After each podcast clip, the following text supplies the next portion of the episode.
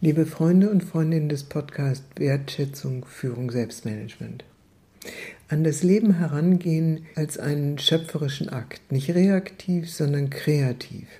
Das war die Botschaft des letzten Podcasts und eine wichtige Komponente in dem Prozess von Personal Mastery oder, wie ich es nennen würde, spirituellem Selbstmanagement. Was steht uns aber zur Verfügung in diesem Prozess? Karlfried Graf Dürkheim, Philosoph, Therapeut, Begründer einer Wirkstätte im Schwarzwald, hat davon geschrieben, dass Mächtigkeit eine Energie und ein Wesensausdruck ist. Das heißt, wir werden geboren mit einem unterschiedlichen Ausmaß von energetischer Mächtigkeit.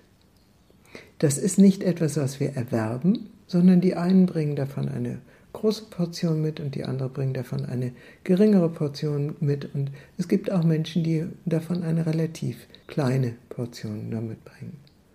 Die Herausforderung, die sich uns stellt, ist, wie auch immer wir ausgestattet sind, damit so umzugehen, dass wir weder in die Überspannung gehen oder in die Übermacht gehen, noch in die Unterspannung oder die Ohnmacht.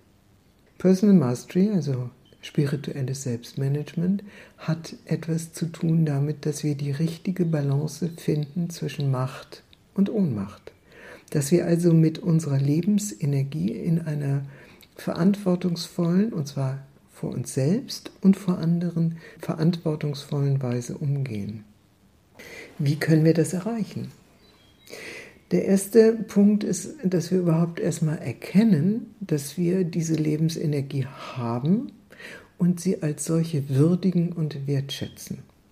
Das fällt denen, die auf dem Ohnmachtspol sitzen, wenn ich das mal so salopp ausdrücken darf, ganz besonders schwer, weil sie sich ja als ohne Macht ohnmächtig begreifen. Aber die Ohnmächtigen verfügen über beträchtliche Macht. Ich habe das an anderer Stelle in dieser Podcast-Reihe schon gesagt. Die Ohnmächtigen verfügen über die Macht der Ohnmächtigen. Und dies ist zum Beispiel die Macht des Leidens, die Macht der eingeforderten Rücksichtnahme von anderen, die Macht des manipulativen Umgehens, die Macht des vielleicht über andere schlecht Redens oder die aggressiveren Varianten, die sich bis zu Gewalt und Terror steigern können, bei denen fast immer biografisch Ohnmachtsbiografien oder Ohnmachtserfahrungen dahinter liegen, die dann irgendwann in gewalttätige Formen mutieren.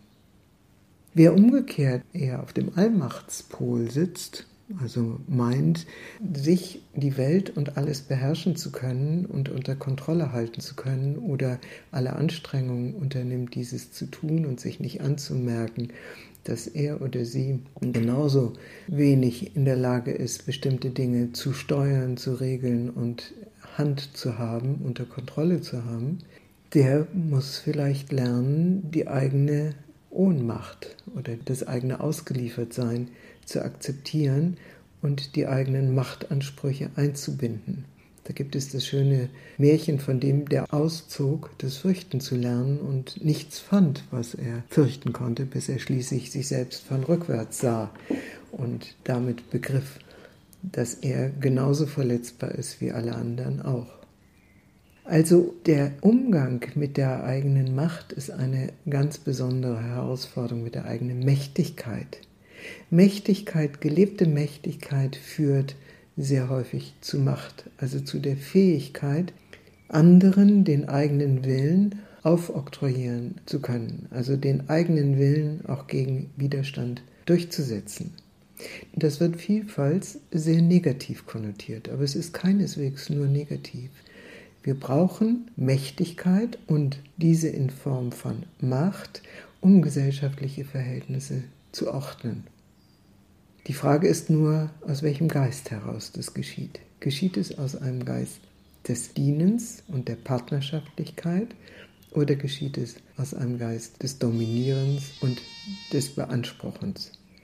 Dieser Frage möchte ich Sie gerne anheimgeben und Sie einladen, darüber nachzusinnen und nachzuspüren, wie Sie mit Ihrer eigenen Mächtigkeit umgehen. Soweit für heute und wenn Sie mehr über diesen Themenkomplex wissen wollen und sich damit näher auseinandersetzen wollen, so empfehle ich Ihnen mein Buch Spirituelles Selbstmanagement, das Sie als E-Book erhalten können.